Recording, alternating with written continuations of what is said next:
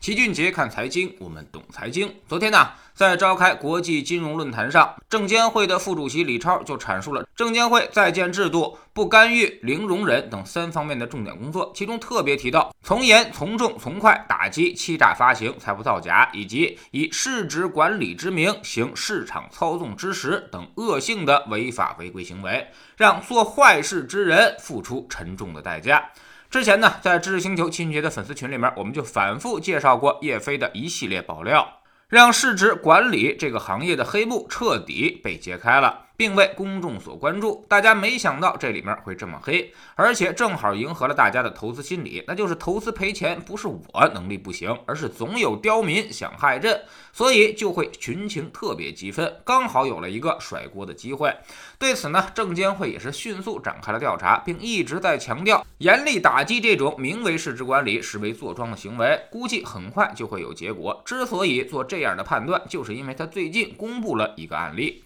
中昌数据现在呢已经是 ST 了。这家公司的实际控制人、总经理一共是三个人，使用了一百零一个账户交易公司股票，在二百二十六个交易日当中买入一点八亿股，买入金额达到了二十八点六个亿，而后来呢卖出了一点八亿股，卖出金额是二十八点八个亿。账户组通过拉抬、对倒等手段影响股票交易价格和交易量，共计获利一千一百四十七万元。当事人坚决称，说自己是为了稳定股价，并不是操纵牟利。但证监会也坚决说违法事实成立，最后没收了一千一百四十七万，还罚了他两千两百九十四万元，然后给了五到十年不等的证券市场进入处罚。这个案件呢，在这个时间点被放出来，释放了一个重要的信号，那就是我说你有，你就有。严打市值管理，严到什么程度？那就是任何市值管理都可能会被处罚。从这个案例，我们就能看出，你说这三个倒霉蛋冤不冤呢？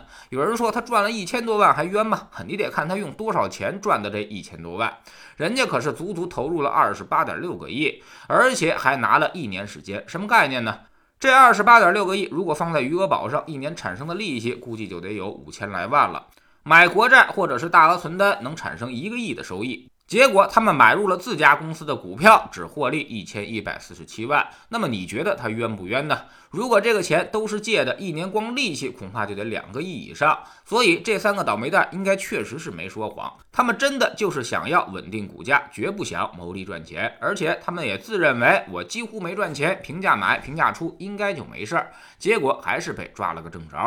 那么他们三个到底怎么想的呢？其实案件发生在二零一八年到二零一九年之间，当时市场跌得比较惨烈，公司已经出现了股权质押的风险，要是再跌的话，就会被银行所清盘。所以他们想通过市值管理稳定一下股价，就这么简单。于是就通过了多个账户对倒的方式来支撑股价。到二零一九年市场转暖之后，就逐渐离场了。可以说，这种市值管理应该说是最环保、无公害的市值管理了，没啥坏心眼儿，跟叶飞爆料的那种为了减持和收割韭菜而做庄的行为完全不是一个水平。那么这个都被处罚了，基本上就相当于给出了底线，相当于告诉市场，所有的市值管理我都可以处罚，即便你赔钱卖出、亏损卖出，也是操纵市场，估计也要给予处罚。这个事儿对于行业的影响恐怕是巨大的，市值管理这个行业几乎就没法再干了，因为你大资金进出不可能不影响股价，而且人家让你市值管理的目的就是为了稳定股价，市值管理和操纵市场的边界本来就十分的模糊，严打之下，基本上也就干脆全都一锅端了。所以这次叶飞事件对于整个市场的震动将变得非常的大，让行业估计迎来洗牌。一些市值管理的资金估计要在最近一段时间开始遁逃了，包括那些恶庄，也包括这些无公害的资金。这时候谁也不想惹麻烦，所以后面市场可能会遭遇到下跌。大家不要觉得小盘股里面有市值管理，大盘股里面就没有了，只是它们的作用没那么明显而已。这些资金刚好趁着市场反弹开始遁逃。历来市场都有查资金恐惧症，只要是证监会一查资金，市场无一例外都会下跌。这次估计也不会例外。所以呢，今年市场调整还远未结束。在知识星球齐俊杰的粉丝群里面，老齐就反反复复的告诉大家，不要刚涨两周就好了伤疤忘了疼。今年的任务依旧是防守，这个主题依旧不变。当市值管理公司纷纷退出之后，大家都不看好那些小盘股的时候，可能会砸出一个明显的机会来。这个我们可以多多留意，反而是那些核心资产，不但估值过高，业绩过高，那么么未来可能要格外小心了。在知识星球找齐俊杰的粉丝群，我们每个交易日都有投资的课程。周五我们分析了一下市场一周的变化，以及追踪了当下市场配置的组合表现。我们给出的几个配置，今年已经全部都翻正了，也就是说，意味着防守基本成功了。未来的工作呢，就是找机会开始反击，扛得住揍之后，才有机会去吃到肉。